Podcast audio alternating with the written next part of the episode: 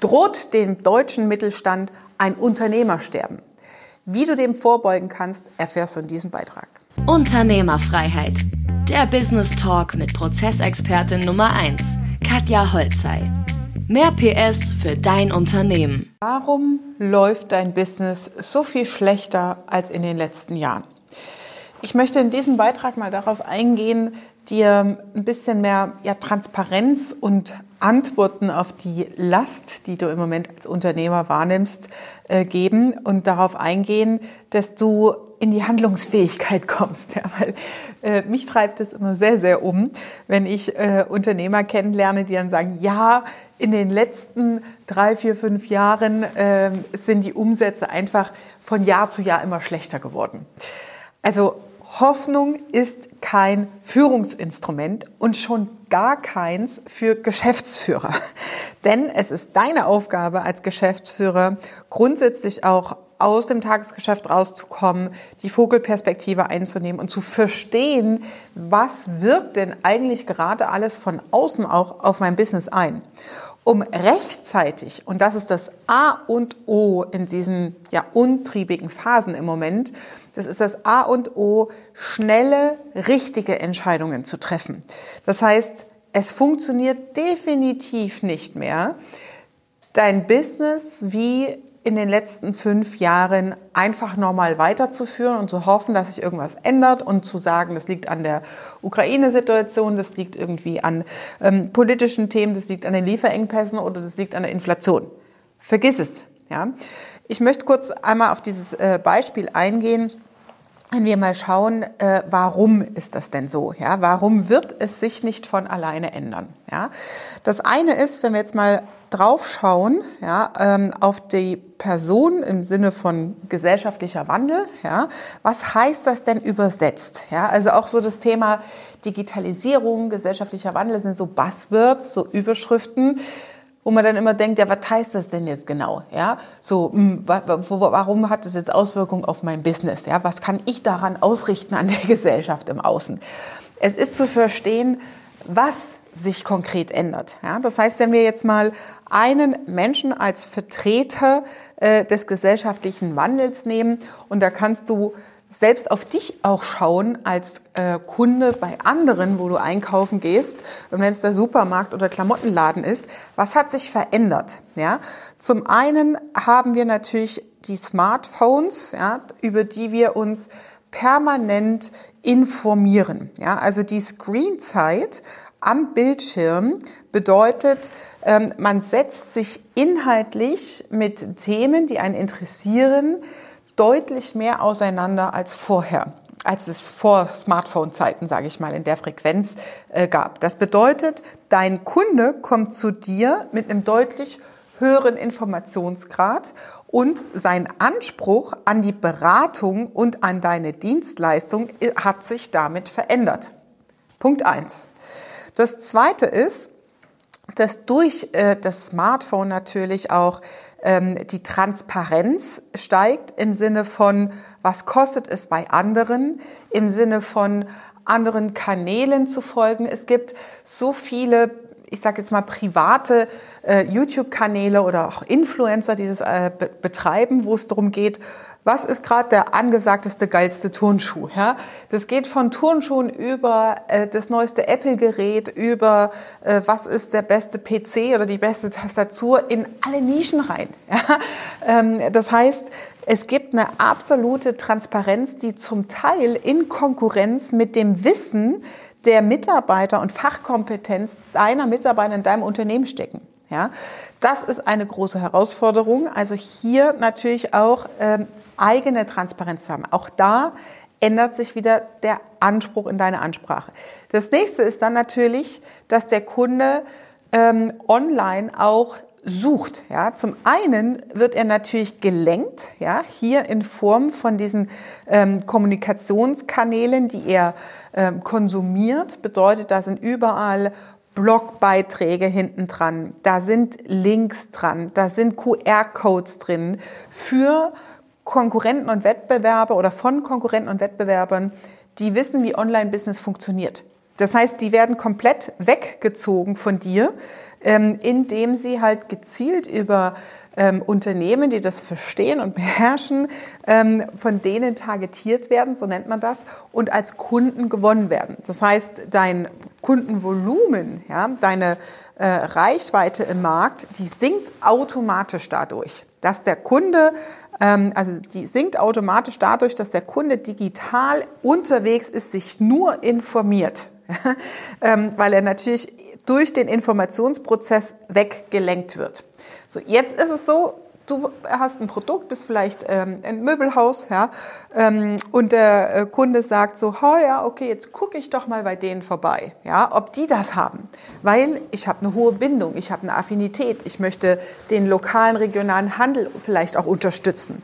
Das heißt, der Kunde geht mit dieser Erwartungshaltung auf deine Webseite, auf deine Homepage und sucht nach diesen Informationen.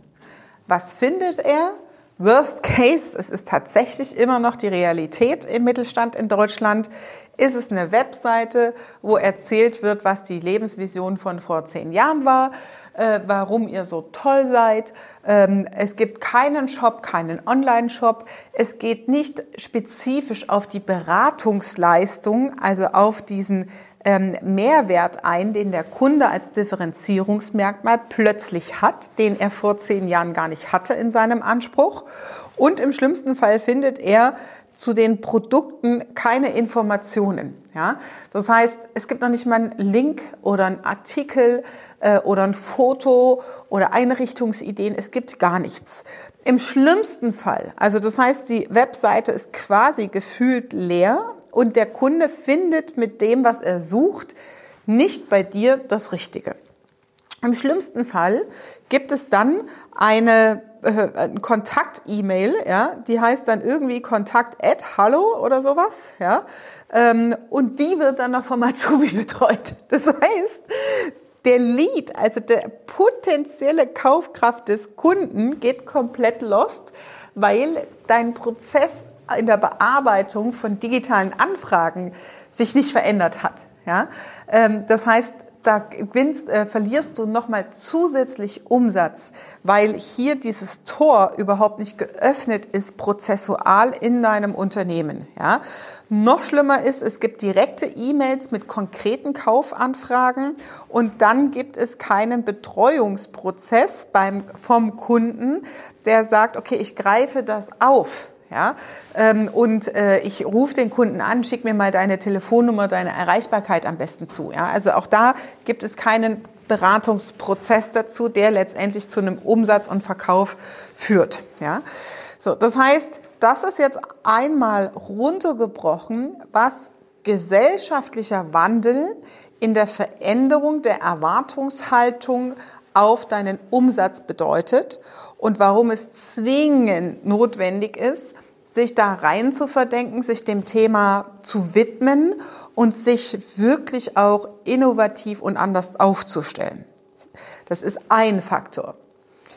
Die anderen Faktoren sind natürlich massive Instabilität, ja, massive Instabilität getrieben durch, ähm, also es gibt ein Modell, das nennt sich, ich äh, kenne es leider nur auf Englisch, ähm, das nennt sich Pestel. Das ist so eine Umfeldanalyse. Auf Deutsch heißt es, glaube ich, Postur. Ja? Und das steht für Dinge, die im Umfeld des Unternehmens passieren. Ja, das sind einmal politische Faktoren, ökonomische Faktoren, soziale Faktoren, technische Faktoren, umweltliche Faktoren und rechtliche Faktoren. Jetzt siehst du an der Abkürzung, dieser Umfeldanalyse, dass sich alles geändert hat. Es, wir haben gerade nur darüber gesprochen, soziale Faktoren im Sinne gesellschaftlicher Wandel, in damit Anspruch in der Kundenansprache, im Kundenauftritt, in, im, ähm, ja, in der Homepage, in der Präsenz. Ja? Und da reden wir noch nicht mehr über den Kanal, also hast du YouTube, Instagram, Podcast etc. pp. Ja? Wir reden auch über technische Änderungen im Sinne von ähm, Dokumenten und Dateien. Also welcher Kunde möchte denn noch hören am Telefon, ja, kommen Sie doch mal vorbei, um den Zettel vor Ort am Auftrag zu unterschreiben. So wie ich schicke Ihnen das per Fax durch. Ja, das funktioniert einfach nicht mehr. Ja, also sich da auch mit DocuSign, mit digitalen äh, Dokumentenplattformen auseinanderzusetzen, um digitale Verträge formal äh, juristisch korrekt ausführen zu können. Ja, so das ist das eine. Wir reden da noch nicht über digitale Workflows in der Bearbeitung von Kunden, was zum Beispiel Transparenz bedeutet. Ja. So, umwelttechnisch haben wir natürlich unfassbar viele Veränderungen. Es gibt Trends, also wenn wir mal zurückschauen, um zu verstehen, was Trends bedeuten. Ähm, ich erinnere mich noch an so Trends, wo da gab es mal so eine Aloe Vera Welle. Da war überall Aloe Vera drin, ja. In jedem Joghurtbecher, überall ist es dann so Trend, ja. Und jetzt haben wir halt gerade den Trend, alles ist ökologisch und nachhaltig, ja. Dazu kommen noch die rechtlichen Veränderungen, ja. Das ist legal im Englischen, rechtlich. Das heißt, der Staat, also die Politik, greift durch rechtliche Veränderungen auf den gesellschaftlichen Wandel ein und beflügelt das Ganze noch dazu. Das bedeutet, ähm, der Gesetzgeber macht die ganze Zeit irgendwelche Gesetze, vor allem jetzt gerade in diesem ganzen Transport- und Lieferkettengesetz an Auflagen, wie die Verpackungen sein müssen, welche Materialien verbaut werden müssen, woher das alles kommt, ja, ähm, dass irgendwie Paketdienstboten keine Pakete mehr, äh, mehr als Kilo X äh, tragen dürfen und so weiter. Ja? Also das sind unfassbar viele Einflüsse, die über ähm, ja, gesetzliche Änderungen uns aufdoktriniert werden, ähm, die aber aus einer politischen Strömung kommen und aktuell natürlich aus der Politik, ja, unsere ähm, Grün-Rot-Regierung, äh, da natürlich aus den ökologischen Umweltaspekten natürlich kommt. Wir haben äh, klar das ganze Thema Klimawandel, ja, äh, das Kyoto-Protokoll und so weiter, die Klimakonferenzen haben schon in den vielen, vielen Jahren das Thema aufgezeigt und jetzt ist der Klimawandel einfach da. Ja, er ist spürbar und greifbar für jeden.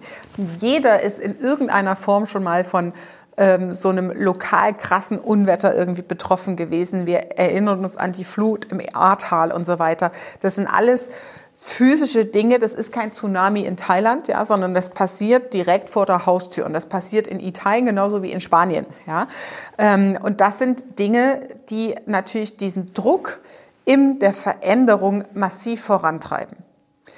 Und jetzt kommt noch das politische Thema, die politische Instabilität dazu. Wir haben ich meine, wie lange ist mein Studium jetzt her? Über zehn Jahre. Ja. Ähm, wir haben vor zehn Jahren total die Internationalisierung, Globalisierung gefeiert. Es wurde alles irgendwie so ein Einheitsbrei international. Alles war international vernetzt. Durch den Lockdown und die Corona-Situation hat sich das Ganze komplett gedreht. Also aus Globalisierung wird jetzt wieder Regionalisierung. Ja, das heißt, jeder hat seine eigenen Regeln im Umgang mit der Pandemie gemacht. Es gab wieder Grenzen, Einfuhrbeschränkungen und so weiter, die durch die Pandemie natürlich begründet waren. Aber wo natürlich die Bereitschaft der einzelnen Länder, eigene Regeln zu machen, gestiegen ist. Und daraus kommt natürlich das ganze Thema politische Instabilität. Ja, wir sehen das China-Machtverhältnis, das kippt mit Russland, Ukraine-Krieg, äh, Liefer Lieferengpässe aus dem Osteuro äh, ostasiatischen Raum. Das sind alles politische Sanktionen, mit denen von einem Land ins andere die ganze Zeit gedroht wird, der Brexit, ja. Das heißt, es sind unglaublich viele politische Veränderungen und Bewegungen, die gerade gleichzeitig hier Einfluss haben auf unser Konsumentenverhalten natürlich, ja, sozioökologisch, ja, also auf das Sozialverhalten ähm, und aber auch im Mindset auf die Menschen. Na? So, und das ist letztendlich genau der Punkt, ja, warum, und ist die Antwort auf die Frage ökologisch, ja, also äh, ökonomisch, so rum, also in Form von Euros, warum geht mein Umsatz zurück? Weil wir mitten in einer Riesentransformation sind, in der Gesellschaft und in der Wirtschaft. Und die Antwort auf dich als Unternehmer bedeutet, ich brauche eine gewisse Anpassungsfähigkeit, um solchen Veränderungen standhalten zu können. Ja? Weil diese Veränderungen, die sind sehr sprunghaft. Die sind noch nicht vorbei. Das heißt, heute ist es mal äh, Ukraine, morgen ist es mal wieder die Inflation, die auf den Euro eindrückt. Dann gibt's wieder irgendeine technische Neuerung, Apple bringt was Neues raus, etc. pp. Oder ChatGPT kommt um die Ecke, ja. Äh, dann gibt's wieder Gesetzesveränderungen und Sanktionen. Das heißt, es springt eigentlich die ganze Zeit immer wieder weiter zwischen diesen ganzen Faktoren, die Einfluss auf das Konsumentenverhalten und damit auf den Umsatz haben. Das heißt, wir brauchen eine gewisse Flexibilisierung und Anpassungsfähigkeit an den Markt und die Veränderungen. Und das bedeutet letztendlich eine gewisse Flexibilisierung deines Geschäftsmodells. Und dazu ist es extrem wichtig für dich, diese Perspektiven von außen zu verstehen und zu hinterfragen, um handlungsfähig zu sein. Und es ist out of scope, dass du sagst, mein Business läuft so, wie wir es immer gemacht haben, irgendwie weiter, wir werden das schon irgendwie schaffen. No way. Ja, das wird nicht funktionieren. Deswegen ist diese Situation, die wir aktuell in der Wirtschaft erleben, wirklich so ein, ja, so ein Scheideweg, ja, weil die Unternehmen, die an alten Dingen, vor allem alte Strukturen, wir haben wir schon immer so gemacht, an nicht vorhandenen Prozessen festhalten, die werden in den nächsten zwei bis drei Jahren nicht mehr überleben. In dem Moment, wo du jetzt bereits merkst, der Umsatz in den letzten Jahren hat sich verändert zum Negativen, ist es ein absolutes rotes Signalschild für dich. Du musst etwas ändern. Dir hat dieser Beitrag gefallen und du brauchst noch mehr solche Art von Transparenz, dann folge meinem YouTube-Kanal, abonniere die Glocke, dass du keinen Beitrag verpasst und kommentiere gerne unter diesem Video, was du als nächstes von mir hören willst, wenn du sagst, hey, ich hätte gern mal das übersetzt, zum Beispiel auf meine persönliche Branche. Das war Unternehmerfreiheit. Der Business Talk mit Prozessexpertin Nummer 1, Katja Holzhey. Du willst keine Folge mehr verpassen, um dein Unternehmen mit PS auf die Straße zu bringen? Dann abonniere jetzt den Podcast und folge Katja auf Instagram.